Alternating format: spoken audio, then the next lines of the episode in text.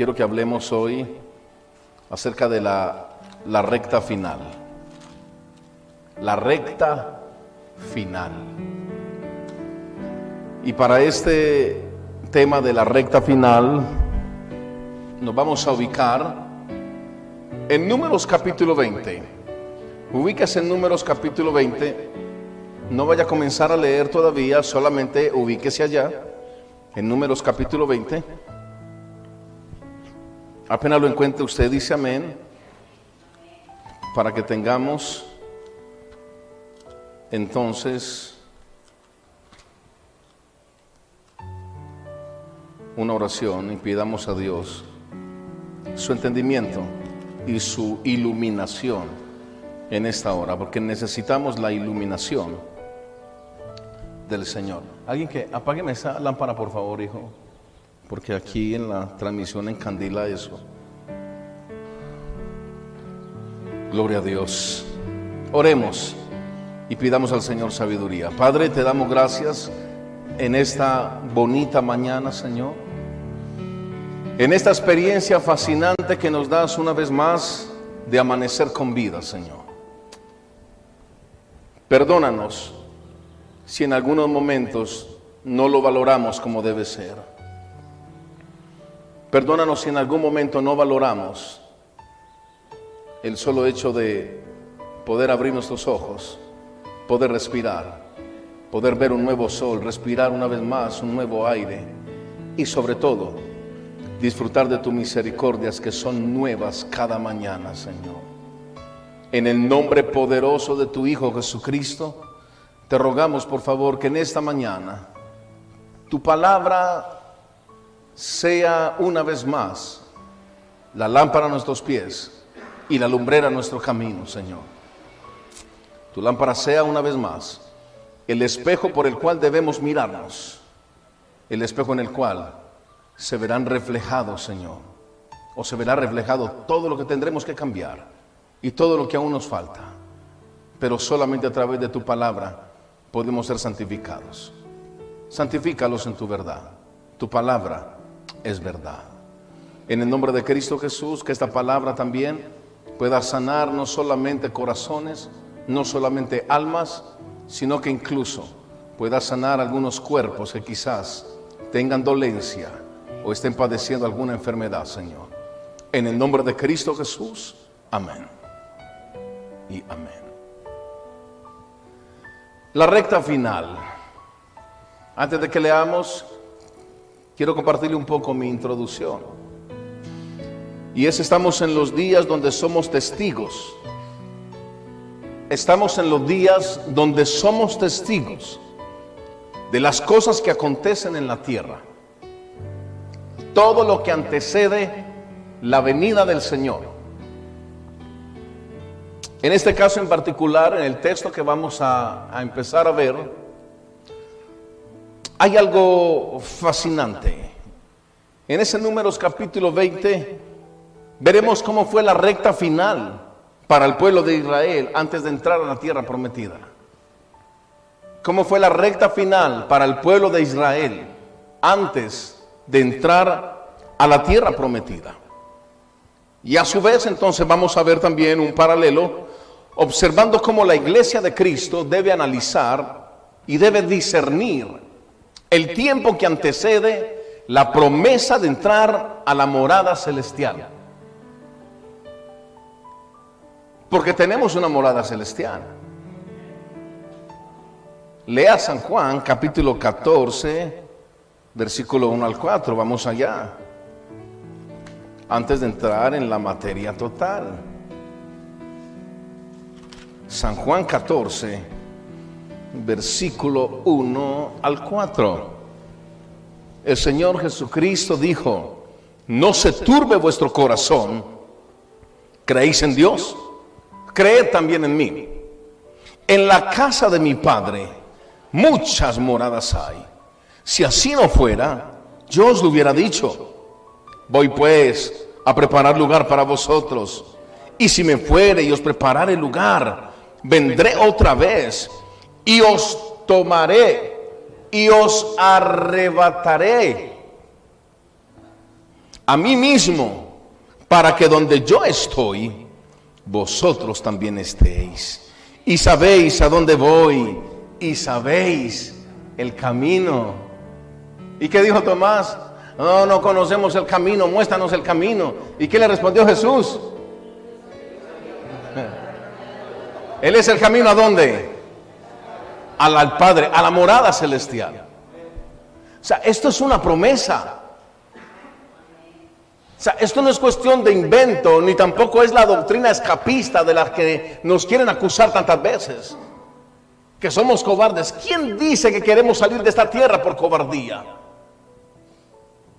Eso es falso. No queremos salir de esta tierra por cobardía. Queremos salir de esta tierra por una razón. ¿Sabe por qué? Porque somos peregrinos y extranjeros en esta tierra. Esa es la razón más poderosa. Porque somos peregrinos y extranjeros. Bueno, que luego regresaremos una vez más, sí es verdad. Pero ya no regresaremos en calidad de peregrinos y extranjeros. Ya regresaremos con el Señor Jesucristo para reinar sobre esta tierra.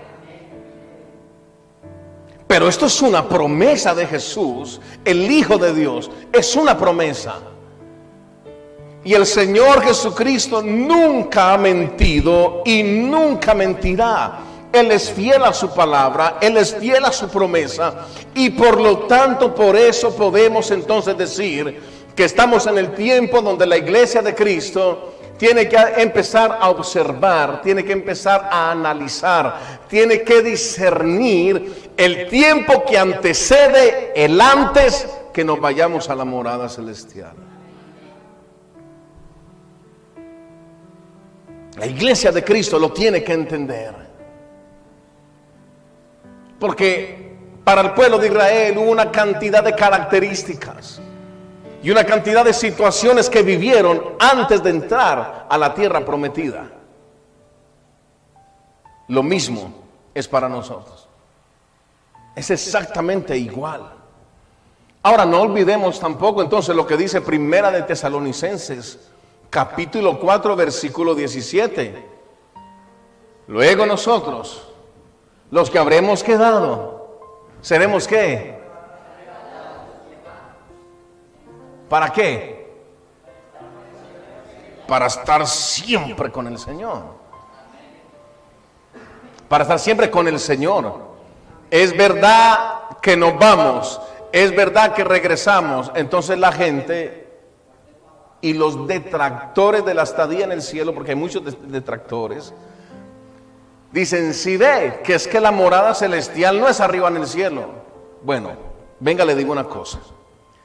Para el Hijo de Dios, la morada celestial no se resume simplemente a algo que está arriba.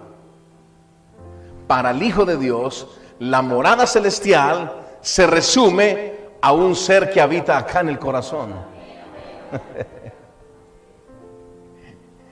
acá en el corazón. Entonces, por eso la expresión del apóstol Pablo, para estar siempre con Él. Vamos a estar siempre con Él, arriba, abajo, donde sea. Pero lo importante es estar siempre con Él. Es la promesa del Señor. Es una promesa de Dios. Es una promesa del Señor Jesucristo. Por eso creemos entonces que tal cual como pasó al pueblo de Israel, tal cual está sucediendo con la iglesia de Cristo en esta recta final. Vamos al números entonces, capítulo 20, versículo 1 en adelante.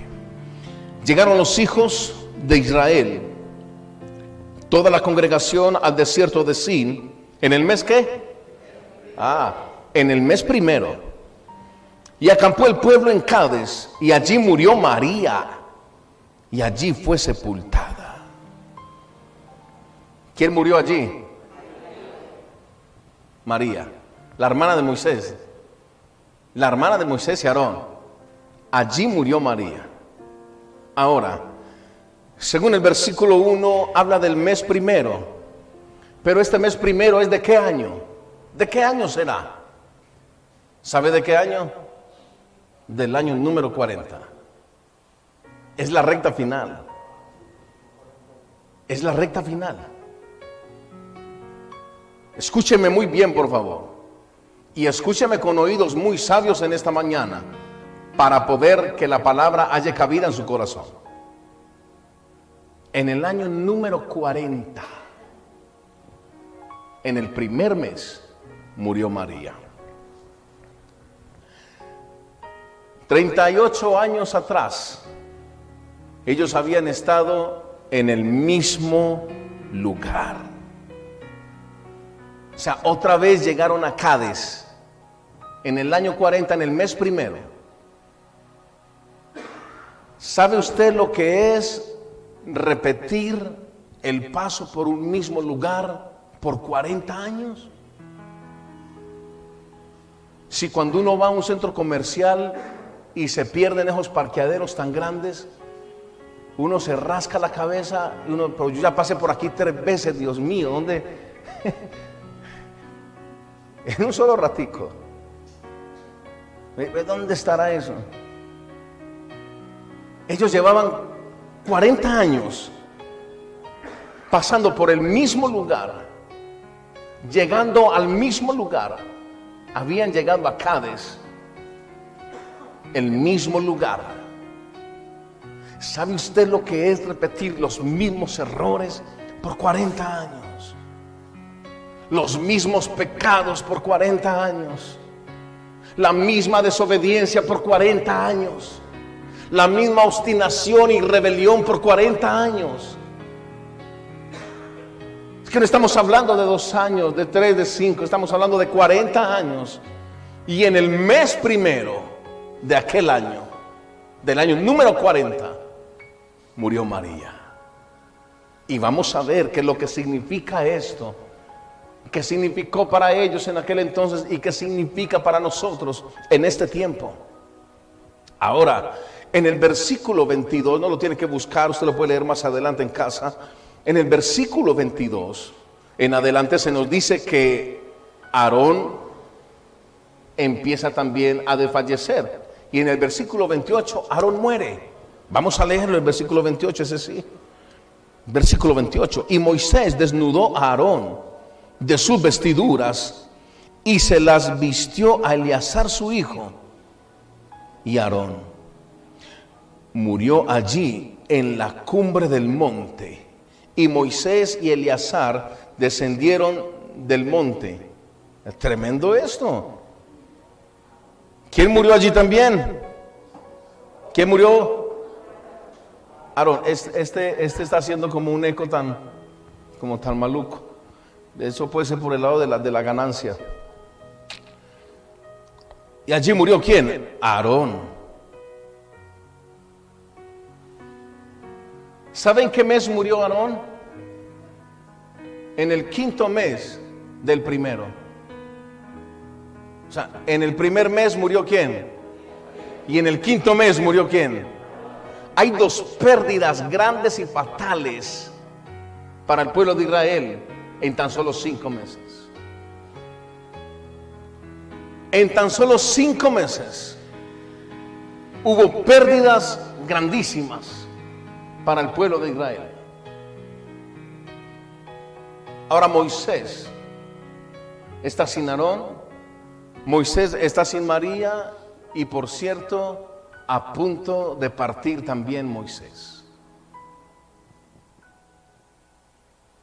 A punto de morir Moisés.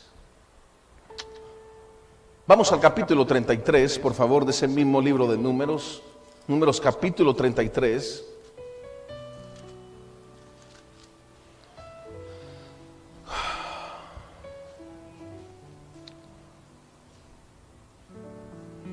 Versículo 37 y 38. Hijo, gracias, ahí está bien. Versículo 37 y 38. Y salieron de Cades y acamparon en el monte de Or, en la extremidad del país de Edom. Y subió el sacerdote Aarón al monte de Or, conforme al dicho de Jehová. Y allí murió. ¿A los 40 años de qué? De la salida de Egipto. O sea, Aarón murió en la recta final.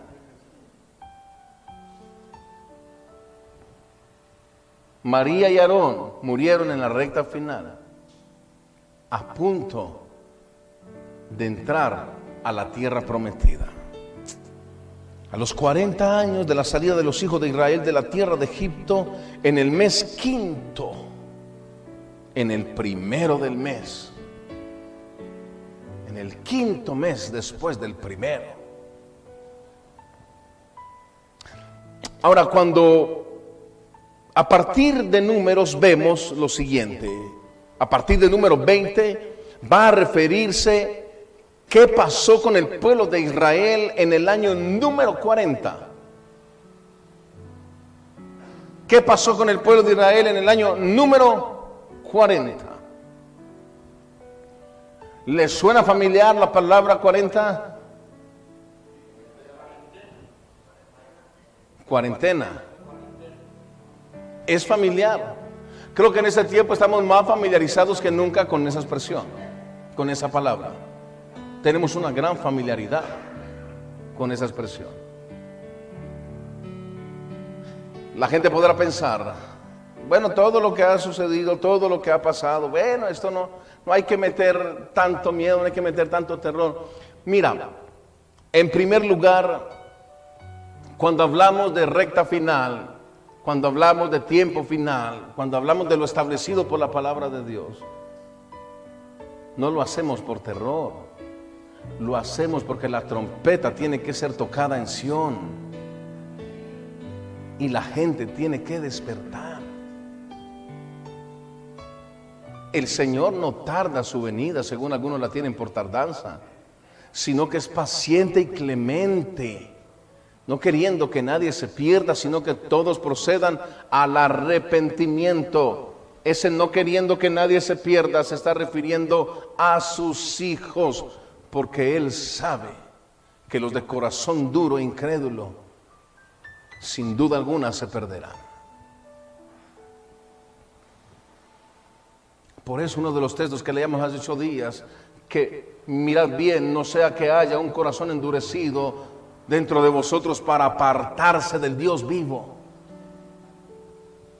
Por eso todos los días debemos examinarnos en la palabra examinar qué estamos haciendo, examinar cómo lo estamos haciendo, examinar si lo que decimos y lo que hacemos está agradando a Dios y estamos viviendo en la voluntad del Señor. Es verdad que en años antiguos se habían pasado momentos similares en un 20%, pero nunca se había vivido mundialmente lo que hoy se está viviendo. Nunca se había vivido, nunca el mundo entero había sido arrodillado como lo ha sido de esta manera. Nunca en toda la historia de la humanidad.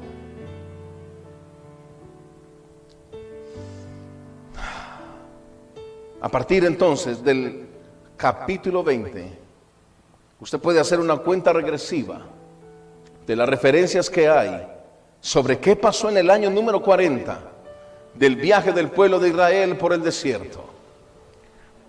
Ahora, hay gente que dirá, no, pero es que eso, es, eso está por allá en el primer testamento, eso, eso es para Israel. No, vamos a Primera de Corintios capítulo 10, versículo 11. Primera de Corintios 10, 11. Vea lo que dice Primera de Corintios, capítulo 10, versículo 11.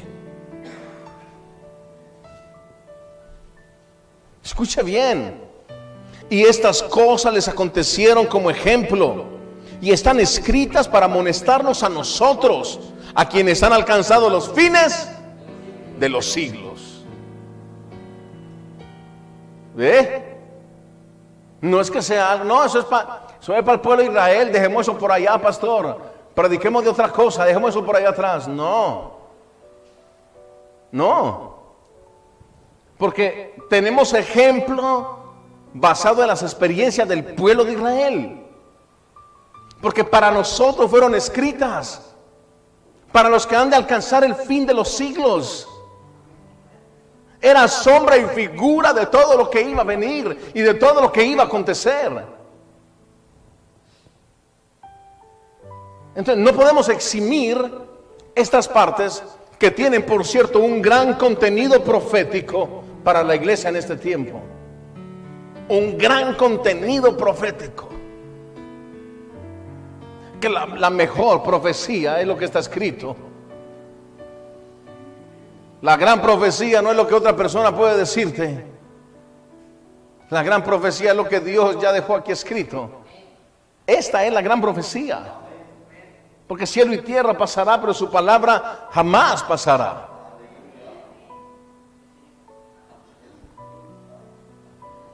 Entonces, fue escrito para nuestro ejemplo. Esto nos da a nosotros claridad del por qué viajamos al primer testamento observar números 20, qué pasó, qué aconteció, qué características hubo para el pueblo de Israel antes de entrar a la tierra prometida. Antes, meses antes, justo en el año 40. En pocas palabras, las cosas que acontecieron a Israel desde Egipto hasta Canaán fueron escritas para amonestarnos a nosotros, principalmente a los que estemos viviendo en el fin de los siglos, como lo acabamos de leer. Ahora, el viaje de ellos fue una figura y una representación para nosotros. ¿Cómo está siendo nuestro viaje hacia el fin de los siglos?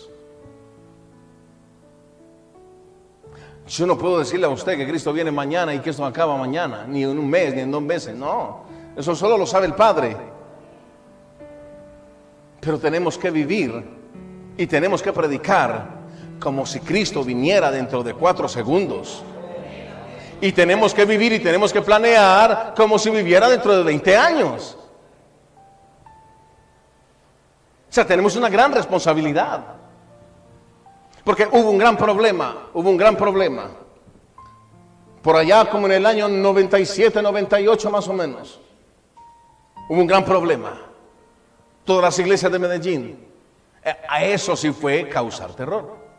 La gran mayoría de las iglesias de Medellín, todas con un gran corte pentecostal, todas con un gran corte neopentecostal, ultra pentecostal. Empezaron a decirle a la gente, ya, no más, eh, los jóvenes, sálganse de las universidades, no estudien más, no le entreguen eso más al diablo allá, sus saberes, no le entreguen más eso al diablo, sálganse, Cristo viene, Cristo viene, no estudien más, no haga nada más, Cristo viene. Pasaron los años,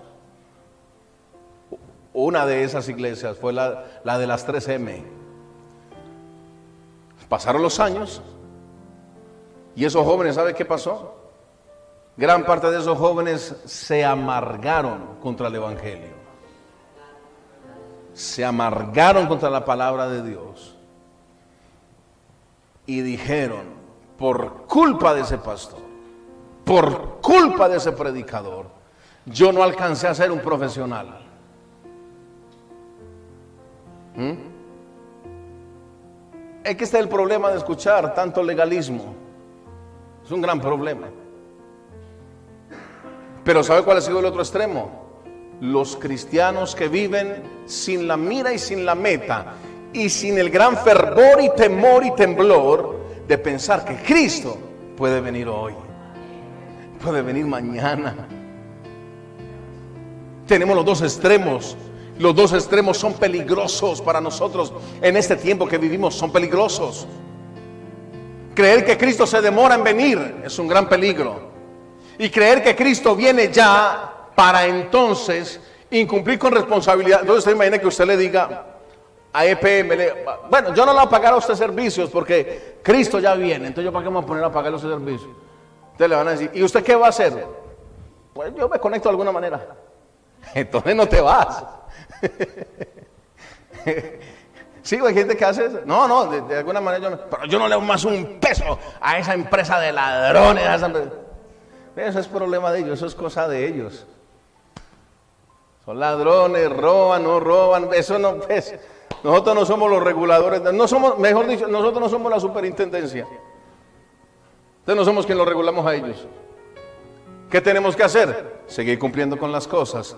Clamar al Señor que nos ayude, que nos provea para seguir cumpliendo con las responsabilidades que hay, ¿cierto? Pero sin perder de vista que Cristo viene pronto. Sin perder de vista que Cristo viene pronto. Ahora, es interesante entonces que este viaje fue figura y representación. Ahora, ¿qué pasó en el año 40? Poco antes de la conquista de la tierra prometida. ¿Qué pasó en el año número 40? En el año número 40. A partir del capítulo 20 se empieza a hablar acerca de la recta final antes de la tierra prometida. Y esto nos arroja un gran pensamiento y es el siguiente. ¿Qué va a pasar con la iglesia en la recta final? ¿Qué va a pasar con la iglesia antes de subir a la tierra prometida? ¿Qué va a pasar con nosotros? ¿Qué va a pasar con usted? ¿Qué va a pasar con el cuerpo de Cristo a nivel mundial antes de la recta final? ¿Qué va a pasar?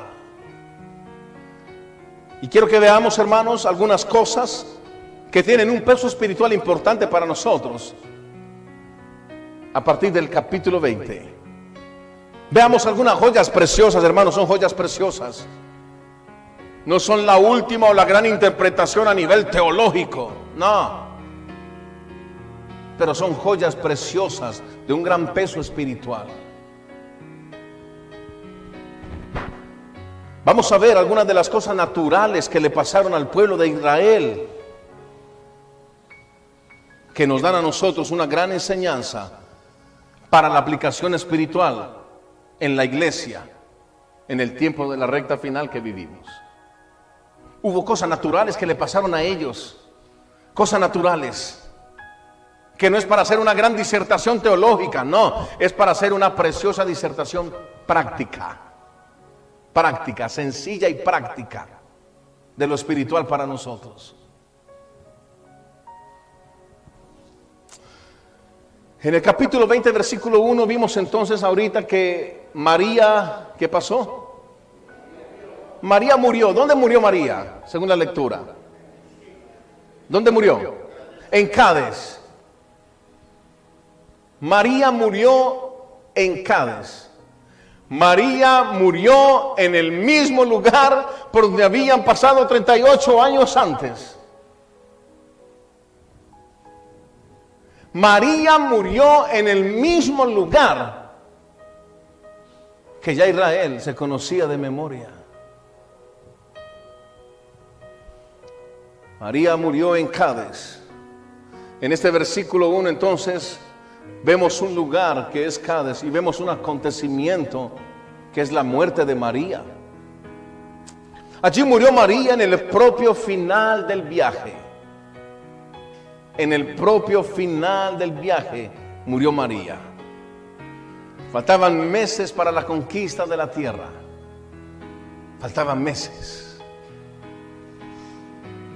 Y quiero que veamos algunas características de la recta final. Y hoy veremos solamente la primera. La primera característica es justamente esa mención. Muere María. María era la hermana de Aarón y Moisés y era conocida según Números capítulo 15, versículo 20. Vamos a leerlo. Números 15, 20. Vamos a ver cómo era conocida María.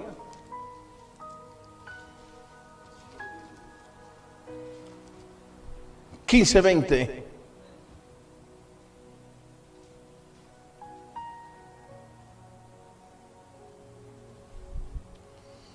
No, aquí, aquí, aquí me embolate yo.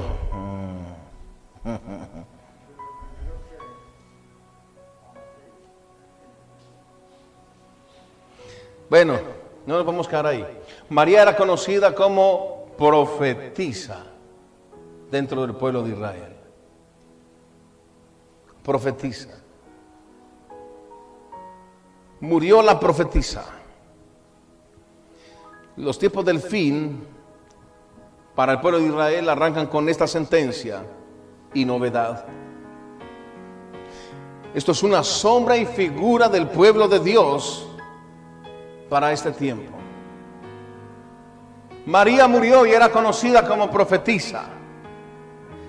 En este tiempo, tranquilamente, es una sombra y figura de lo que está aconteciendo. Porque sabe que está aconteciendo en este tiempo, el pueblo de Dios está perdiendo de vista la profecía que anuncia el regreso de Cristo por su iglesia. En la recta final,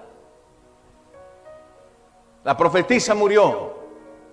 En la recta final, la profecía del regreso del Señor en los corazones de muchos ha muerto. Han perdido de vista la profecía que anuncia el regreso del Señor. E incluso en el corazón de muchos, esta profecía ha muerto. Hermanos,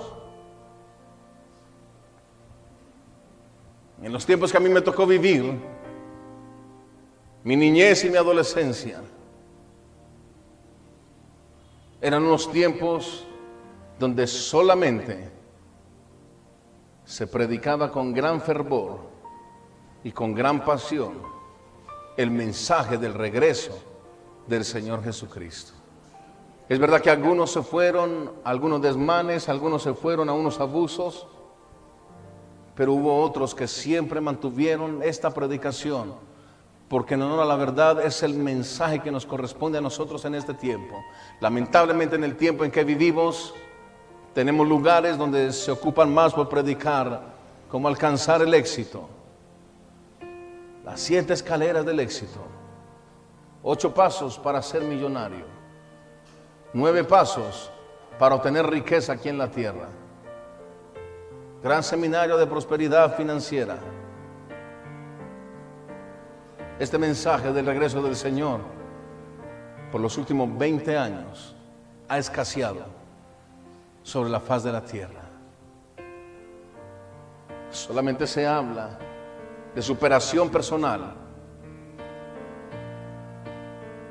Ya ni siquiera tenemos predicadores que se distingan entre otros oradores, sino que tranquilamente hoy los predicadores se hacen llamar coaching.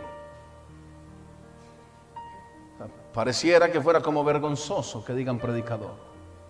Entonces ellos han preferido mejor llamarse coaching, abajo dice mentor, coaching. ¿Sabe por qué?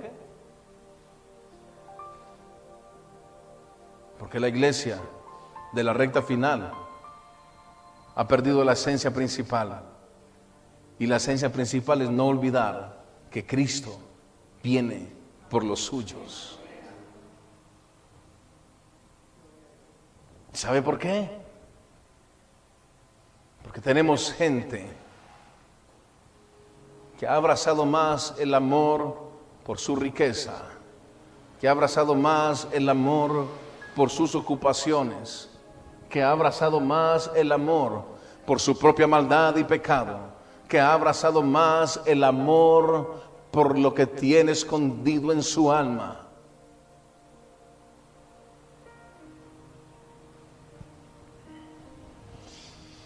Hoy día ese mensaje entonces ha sido pateado de muchos lugares, de muchas iglesias, de muchos púlpitos, y ha sido desechado al basurero. Incluso ha sido opacado por algunas herejías modernas, tales como la verdad presente. Hay gente que dice, no, Cristo, Cristo no viene, Cristo ya vino. A eso le llaman una verdad presente, es que una verdad presente. Aquí en Medellín está lleno de predicadores que están echando ese cuento, porque no más que un cuento. No, Cristo no viene, Cristo ya vino. Cristo es una verdad presente, Él ya vino. Negando así la venida del Señor que los rescató. Esa es una herejía moderna, la verdad presente. ¿Cuál arrebatamiento? Ah, arrebatamiento. Ya fuimos arrebatados del mundo, dicen. No, es que yo vivo una verdad presente. Ya fuimos arrebatados del mundo. Son herejías modernas.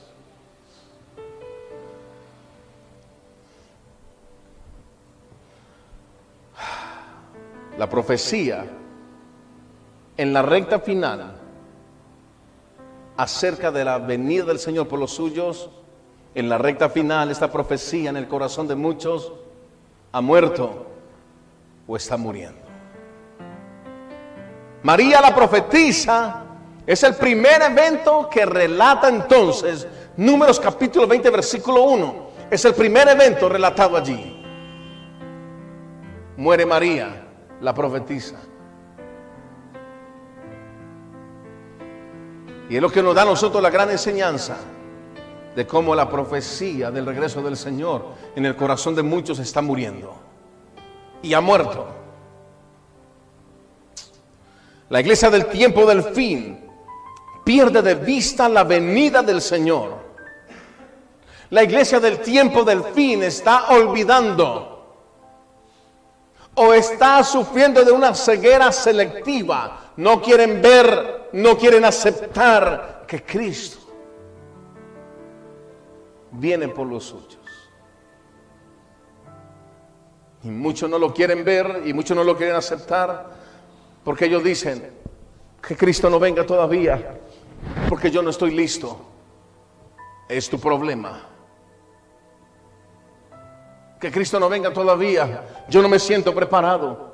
Es tu problema. Pero cuando el Padre le dé la orden a Jesús de venir a recoger los suyos, no habrá absolutamente nada que pueda detenerlo. Por eso el día de salvación es hoy, no es mañana, es hoy. Cuando el Padre le dé la orden al Hijo, no habrá nada que lo detenga, absolutamente nada. Para muchos, esta profecía murió, comenzando por los cristianos modernos, comenzando por los cristianos que solamente van a la iglesia para sentirse bien, pero no para cumplir una demanda espiritual. Comenzando por los cristianos que solamente van a la iglesia para sentirse chévere, para sentirse cómodos. Comenzando por los cristianos que solamente van a la iglesia como por cumplir y por tener una reunión social. En muchos esta profecía ha muerto. Incluso quizás en algunos de ustedes que están aquí presentes. Usted podrá decir, pastor, ¿y usted por qué puede decir que aún muchos de los que estamos aquí esa profecía ha muerto o está muriendo? Porque si estuviera viva, no estarías en la posición de descuido espiritual que estás. Porque si esa palabra de profecía del regreso del Señor por los suyos estuviera viva y latente en nuestras vidas como tiene que ser, entonces no estaríamos llegando a Cádiz por el año 35, 37, 38, 40, no estaríamos en el mismo círculo de desobediencia y obstinación.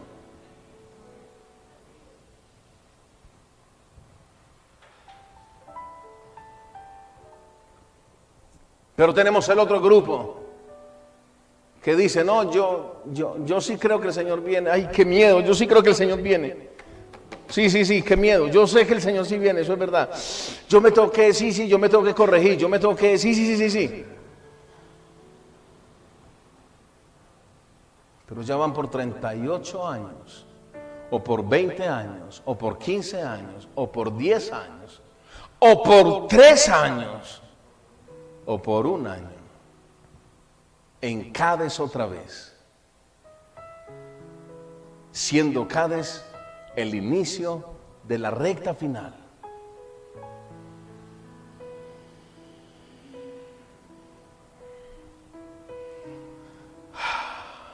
Comenzando por algunos cristianos, también de muchas iglesias alrededor del mundo, donde solamente se predica un evangelio de gran codicia, un evangelio de abundancia económica, un evangelio lleno de decretos y de declaraciones. Parece que no aprendiéramos, parece que no aprendiéramos la lección de lo que sucedió aquel 20 de marzo del año 2019, 2020. En muchas iglesias se escribieron grandes decretos y que, yo no sé de dónde sacan eso. O sea, yo no encuentro por ningún lado en la Biblia eso. Este año, estamos como los chinos, este año es el año del dragón. Este año es el año de la rata. Este año es el año de la... Está diciendo muchas iglesias, año de la prosperidad financiera. Año del rompimiento de maldiciones.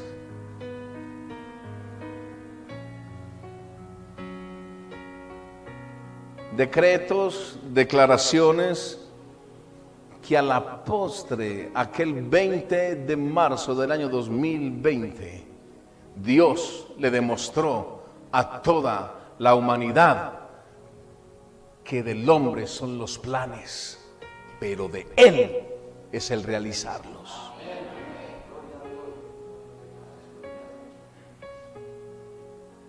Comenzando el año 2020, incluso como oftalmológicamente el número 20 es visión perfecta. Entonces se dijo, 2020, año de la visión perfecta. En muchos lugares. 2020, año de la prosperidad. 2020, año de, año de esto, de aquello, de una cantidad de cosas, hermano. Sin dejar de pasar por alto que aquel 31 de diciembre del año 2019, muchos empezaron a decretar y a declarar. ¿Sabe qué es lo curioso? Que en una gran parte del sector cristiano evangélico nos burlamos de los que comen uvas a las 12 de la noche. Nos burlamos de los que se echan lentejas en los bolsillos. Nos burlamos de los que se ponen los calzones amarillos. Nos burlamos de los que salen con las maletas a darle la vuelta a la cuadra. Pero no se dan cuenta que aprendimos a hacerlo de manera diferente, pero en el mismo sentido. 31 de diciembre, declaro prosperidad. Decreto ahora mismo, yo lo decreto, este, este es mi año. Dios nos demostró que era el año de Él. De Él. ¿Sabe para qué? Para estremecer los cimientos del mundo entero. Para estremecer los cimientos de la iglesia aún. Para que la iglesia sepa que tiene que despertar.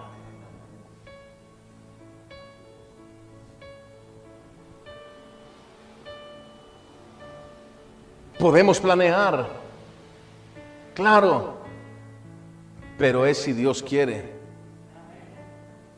Hay planes que hacemos por orden porque no podemos ser desordenados. Primera de Corintios 15, 40 dice que se haga todo decentemente y con orden. Lo hacemos con orden.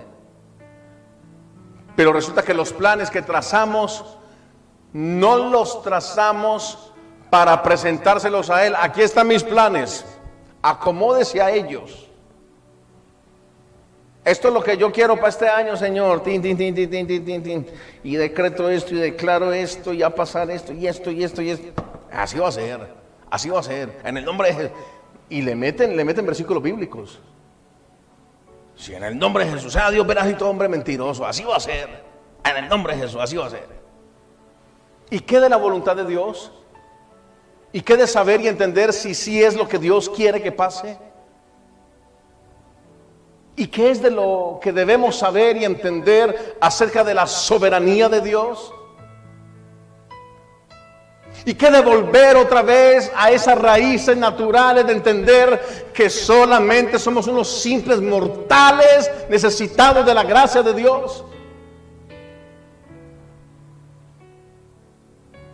Y que devolver a entender que no somos merecedores absolutamente de nada. Tenemos que volver a comprender ese principio. No somos merecedores de nada. Lo que hay es por la gracia de Dios, es por la misericordia de Dios. Que de entender una vez más que somos pecadores y que Él es santo. Que nosotros estamos en la tierra y Él está en el cielo. Que de entender una vez más que quién le podrá dar órdenes al Altísimo acerca de lo que debe hacer.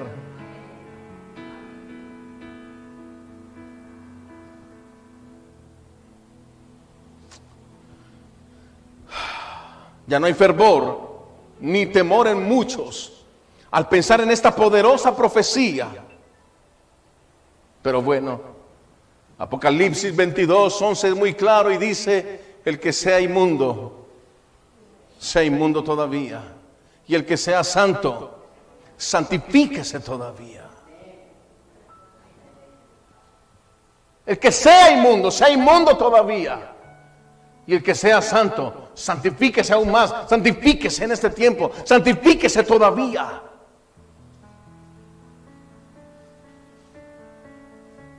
Así como María la profetisa se perdió de la vista de todos, porque María llegó a un punto donde murió meses antes, en el pleno número 40 del año 40, entrando ya a la tierra prometida, en lo que está sucediendo en muchas vidas y en muchos corazones en este tiempo. La profecía del regreso del Señor ha muerto en muchos corazones.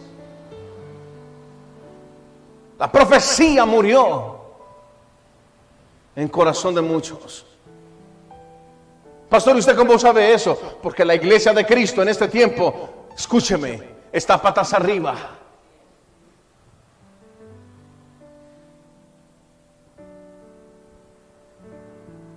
Porque definitivamente será una manada muy pequeña por la que Él vendrá. Quizás, quizás podríamos hasta pensar no estoy asegurando, no estoy diciendo esto es así, no estoy... Pero quizás podríamos pensar que lo que se irá será solo la décima parte de la población mundial, el diezmo. ¿Cuántos habitantes hay en el mundo?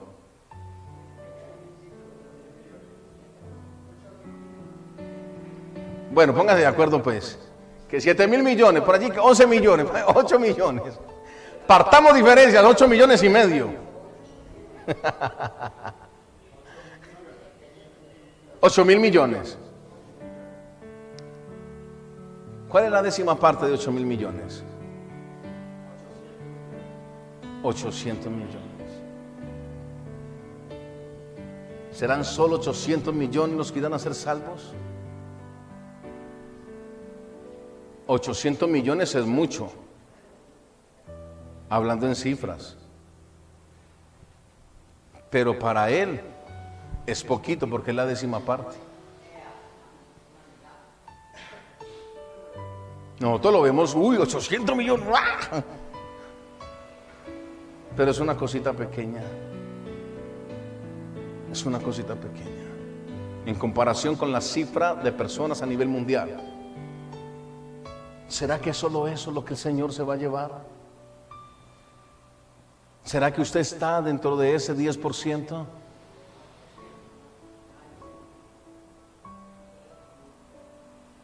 Y hay gente que dice, sí, sí, por fe, por fe, por fe.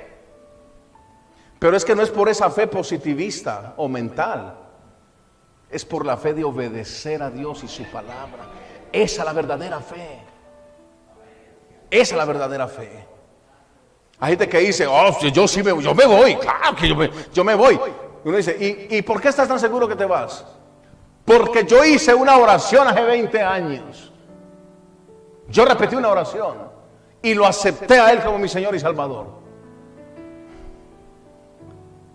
Esa oración solamente es el comienzo de algo, no es el fin de la vida espiritual ni de la santidad.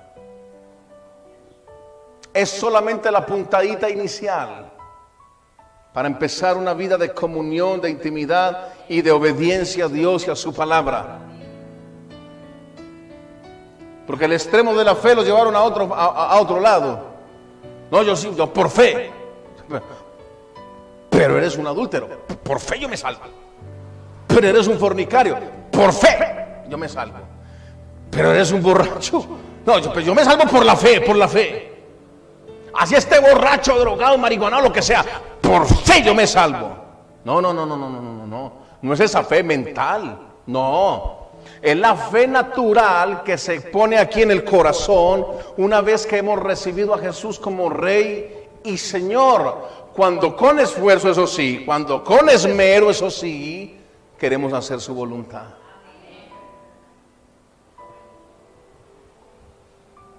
Con esfuerzo y esmero y estás luchando por hacerlo. Pero si no estás luchando por hacerlo, hoy debieras temblar. Hoy deberías temblar, sentir un gran pavor dentro de tu corazón.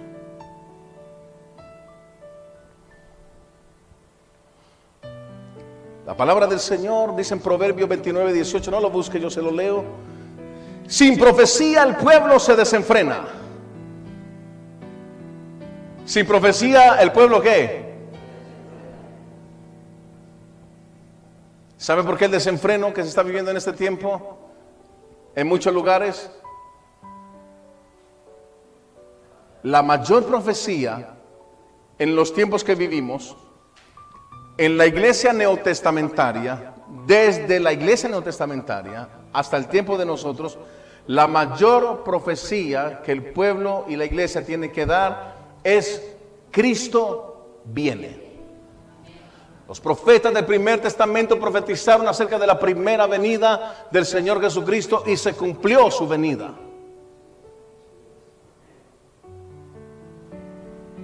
Lo completo del canon bíblico en el segundo testamento y con el inicio de la iglesia en el libro de los hechos y con el avance de la iglesia alrededor de toda la tierra es Cristo viene por su iglesia y viene por segunda vez a esta tierra. ¿Y sabe por qué en tantos lugares y en tantos corazones, en muchas personas, hay un desenfreno? Porque la profecía de su regreso se desvaneció. Porque sin profecía el pueblo se desenfrena. ¿Sabe por qué hay gente que se congrega pero sigue su vida de desorden? ¿Sabe por qué? ¿Sabe por qué están desenfrenados? ¿Sabe por qué? Porque ya no tienen la profecía de la venida de Cristo en su corazón. Por eso les cuesta renunciar al pecado. Y sobre todo por eso les cuesta renunciar a sus pecados favoritos. Porque perdieron de vista la profecía de su regreso aunque ellos cantan, aunque ellos oran, aunque ellos leen la Biblia, aunque ellos lloran cuando están en la iglesia, aunque ellos hacen una cantidad de cosas externamente hablando, aunque ellos tienen una cantidad de características emocionales que los hace parecer como si estuvieran bien, pero realmente están mal. Y la pregunta es, ¿cuál es la diferencia para este tiempo? ¿Cuál es la diferencia entre la iglesia y la gente del mundo? ¿Cuál es la diferencia entre los hijos de Dios y los hijos del diablo? ¿Cuál es la diferencia? ¿Sabe por qué? Porque lamentablemente habría que empezar a decir, estamos en el tiempo donde la iglesia, en diferencia con el mundo, prácticamente ya no está viendo.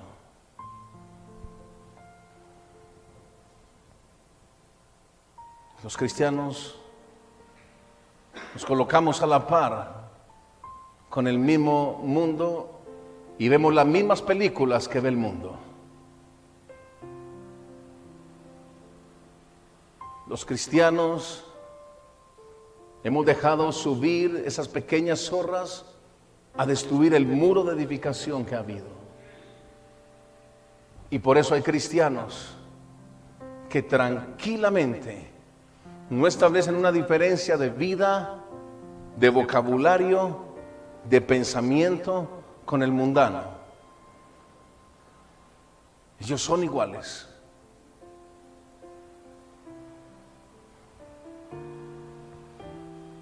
Llámeme extremista, llámeme como usted quiera. Pero la iglesia fue puesta aquí en la tierra para marcar una gran diferencia. Marcar una gran diferencia. Lamentablemente, esa diferencia en muchos está desvaneciendo. Porque tranquilamente los que se dicen ser cristianos son capaces de escuchar la misma música secular que escuchan los mundanos.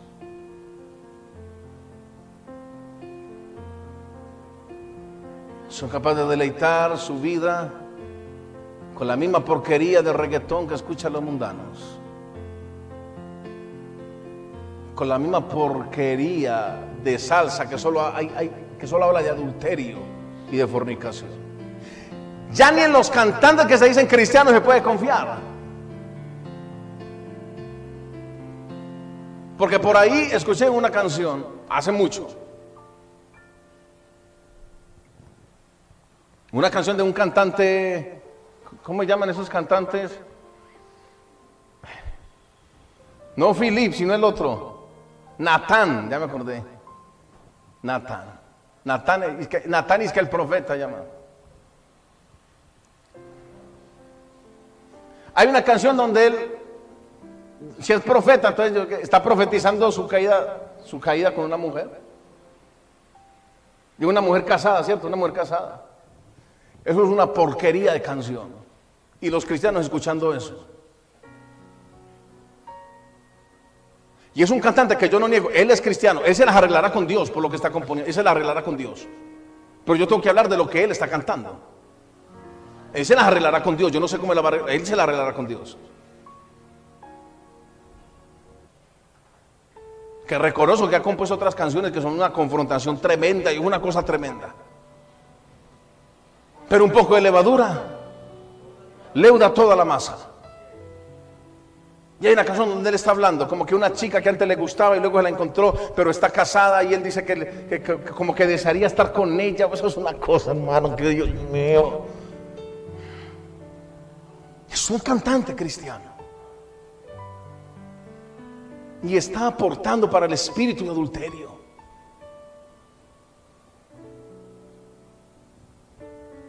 Estamos en la recta final. ¿Sabe por qué pasa este tipo de cosas? Porque sin profecía el pueblo se desenfrena. Y sin la mayor profecía acerca del regreso de Cristo, la gente empezó a decir, como los tiempos en los días de Noé, comamos y bebamos. Hagamos y deshagamos, que Él mañana nos perdona Pequemos, desordenémonos y desenfrenémonos, que Él mañana nos perdona. Y si mañana no llega para ti, Quizás habrá un mañana a nivel mundial, sí, quizás mañana el sol volverá a salir a nivel mundial, pero quizás para ti que me escuchas por internet, quizás mañana no puede ser algo vivido para ti, quizás puedes partir hoy, hoy a la eternidad.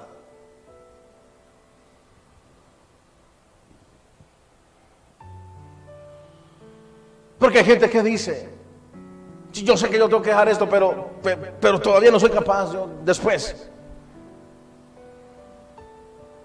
Y voy a decirle algo. Si no le metemos la maquinaria espiritual pesada que hay que meterle en esta recta final a nuestra vida espiritual, vamos a estar en serios problemas.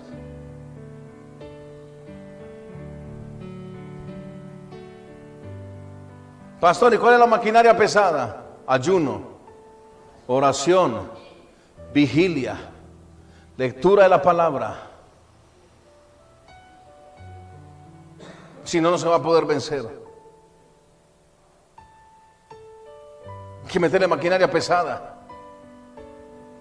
Si no, no podremos vencer porque lo intentaremos hacer una vez más en nuestras propias fuerzas. Por eso, por eso es que seguimos cometiendo los mismos errores, porque lo hicimos a nuestro maño, lo hicimos a nuestra manera, y por 35 y por 38 años y por 40 años, Israel había llegado al mismo lugar de siempre, Cádiz, al mismo lugar.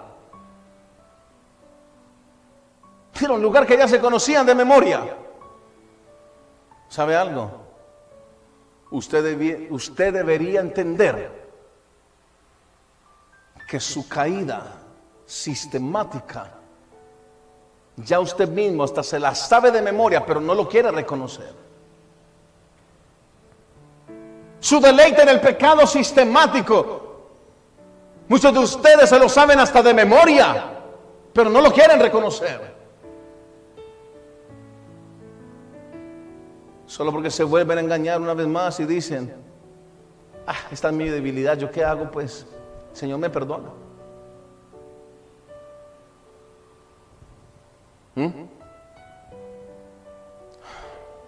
El anhelo por la venida del Señor se ha opacado en tu vida. El anhelo por la venida del Señor se ha opacado en tu vida. Hay gente que dice, yo no quiero que Cristo venga todavía.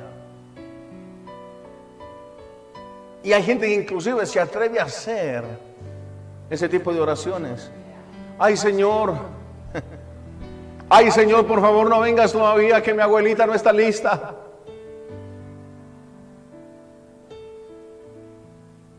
Eso es una oración anatema.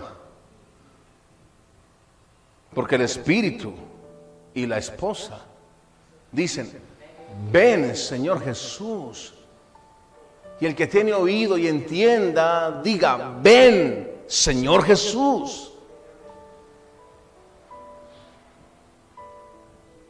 Hay gente que tiene una ultra, super, hiper, mega misericordia. Si no, que el Señor no venga todavía, no llore, que el Señor no venga todavía, porque es que, no, no, no, yo no estoy listo, yo no estoy lista, mi familia no está listo, mi familia no está lista. No, no, no, ay Señor, no vayas a venir todavía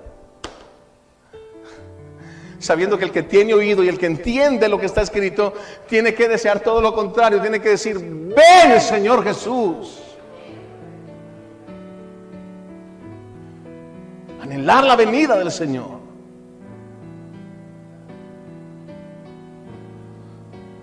Pero ¿y mi familia? Pues ora por ellos y sígueles impartiendo la palabra. Métele la pildorita de vida eterna, habla con ellos, dialoga con ellos, saca, saca un momento y habla de corazón a corazón con ellos. Y además, si toca decirles, vea, ¿sabe qué? En cualquier cuando usted no me vea más en esta tierra y usted vea que yo desaparecí, por ahí le dejo una cartica por ahí guardada para que usted mire a ver qué hace. Cuando usted ya no sepa más de mí, papá, mamá, abuelito, abuelita, que sea, cuando ya no sepa más de mí, no vaya a creer que me secuestraron ni que los extraterrestres me llevaron. Eso, eso es mentiras. Me fui con Él. Me fui con Cristo. Y termino. ¿Ha muerto María? ¿Ha muerto la profecía en el corazón de muchos acerca de la venida del Señor? Esto está sucediendo poco antes de la venida del Señor. En la recta final para el pueblo de Israel entrar a la tierra de Canaán, la profetisa murió. Y eso nos da una verdad espiritual a nosotros y es exactamente lo mismo. En el corazón de muchos, antes de la venida del Señor, está muriendo la la profecía de su regreso. Esto es una advertencia para la iglesia, esto es una advertencia para ti, es una advertencia para mí. Y quizás debes reconocer que has permitido cosas en tu vida, cosas que antes no permitías. ¿Y sabes por qué? ¿Sabes por qué? Porque en tu corazón se ha desvanecido poco a poco la idea de que el Señor viene pronto. Poco a poco se ha desvanecido la, la idea que el Señor viene pronto. La palabra del Señor dice en Mateo 25, 5, hablando de las diez vírgenes, de las cinco sensatas y las cinco insensatas. Curiosamente dice que todas las diez cabecearon. Las diez vírgenes cabecearon. Pero cuando oyeron la voz, ahí viene el esposo. Cinco de ellas tenían su reserva de aceite. Las diez se despertaron al mismo tiempo. Las diez cabecearon al mismo tiempo. Durmieron al mismo tiempo. Se despertaron al mismo tiempo. Pero para estas cinco ya era demasiado tarde porque no tenían aceite. ¿Sabe qué es aceite? Es la obra del Espíritu Santo en nuestras vidas. Ese es el aceite. La obra del Espíritu Santo en nuestros corazones. Estas cinco tenían aceite. Estas cinco cabecearon. Estas cinco se durmieron, pero tenían aceite. Quiere decir, había presencia de Dios en ellas. Hay muchos que en este tiempo están cabeceando. Hay muchos que en este tiempo cabecearon. Hay muchos que en este tiempo están durmiendo o están dormidos. Algunos, y muchos de ellos, van a despertar y se van a dar cuenta que no hay aceite en sus lámparas. Otros van a despertar con aceite en sus lámparas y van a decir, Señor, me dormí por un espacio de tiempo, por culpa de mis errores, por culpa de mis debilidades, por culpa de mis pecados. Pero Señor, yo te sigo amando y yo te sigo esperando. Yo me quiero ir contigo, Señor. Mientras que las que no tienen aceite querrán pegarse del aceite ajeno y dirán, dame de tu aceite, dame. No, no, no, no, ya no hay tiempo. Ya no hay tiempo. Porque la presencia de Dios es algo personal en cada corazón. La presencia del Espíritu es algo personal en cada corazón.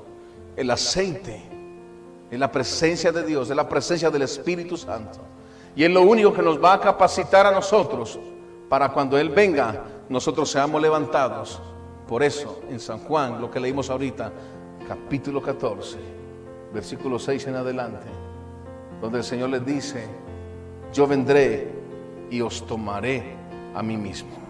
Vendré otra vez y os tomaré a mí mismo.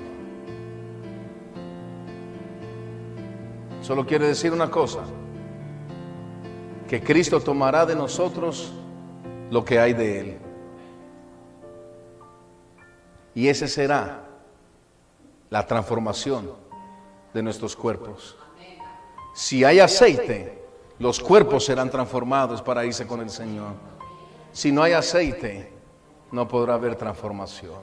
Incline su rostro y oremos. Demos gracias al Señor. Señor, te damos gracias en esta mañana. Gracias por tu misericordia. Gracias por tu amor. Gracias. Porque hoy, Señor, nos das una nueva oportunidad para acercarnos ante tu altar y decirte, todo lo que está pasando, todo lo que está aconteciendo, está provocando que muchos en la recta final dejen de lado la profecía de tu regreso. Todas cabecearon. Y no, no, la verdad, de una u otra manera, Señor, creo que todos, todos tus hijos, hemos cabeceado en algún momento. Nos hemos dormido en algún momento. Quizás como lo plasma aquella parábola del sembrador, que la semilla en algunas partes cayó entre abrojos y espinos. Salió el sol y la quemó. En otra la semilla cayó junto al camino. Vinieron las aves del cielo y la robaron. y una semilla cayó en buena tierra. Y tú mismo explicaste la parábola. Y dice que aquellos que por los afanes de la vida los problemas de la vida. Solamente creyeron por un tiempo, pero después su fe se desvaneció. Su fe se fue. Su fe se embolató. Señor, no queremos ser de las cinco vírgenes insensatas. Queremos ser de las cinco sensatas, que aunque cabeceemos, tengamos aceite en nuestras lámparas. Que aunque cabeceemos, tengamos en cuenta la profecía de tu regreso. Que aunque cabeceemos, de la misma manera que las insensatas, porque las sensatas cabecearon de la misma manera que las insensatas, pero se despertaron. Y cuando se despertaron, todavía había un fuego dentro de ellas, todavía había un hambre dentro de ellas, todavía había una sed dentro de ellas, todavía había una pasión dentro de ellas, había aceite, había presencia de Dios dentro de ellas. Y eso entonces las categorizó para poder estar listas ante la venida del esposo. Señor, reconocemos que hemos cabeceado muchas veces y en muchas ocasiones, pero que hoy tú estás haciendo un llamado no solamente a toda la humanidad, sino que estás haciendo un llamado en especial a tus hijos, para que los que están cabeceando sepan pues que se oye la voz, ahí viene el esposo, salir a recibirle. Para que escuchemos pues el llamado que nos despertará del sueño en el que quizás hemos estado sumidos. Señor, perdónanos, porque quizás los afanes de la vida, los problemas de la vida, las deudas de la vida, tantos atranques en la vida, en algún momento nos han hecho hacer a un lado, Señor, la profecía acerca de tu regreso. Y te pedimos hoy perdón, Señor. Te pedimos perdón. Ayúdanos a deleitarnos en ti, porque tu palabra dice, deleítate a sí mismo en el Señor tu Dios y Él concederá las peticiones de tu corazón. Encomienda a Jehová tu camino, confía en Él y Él hará. Señor, ayúdanos, porque estando en la recta final, antes de entrar a la tierra prometida, no queremos ser parte de los que en el corazón murió la profecía acerca de tu regreso. Llévanos con bien a nuestros hogares, que toda gracia y todo favor sea con nosotros. En el nombre de Jesús. Amén y amén.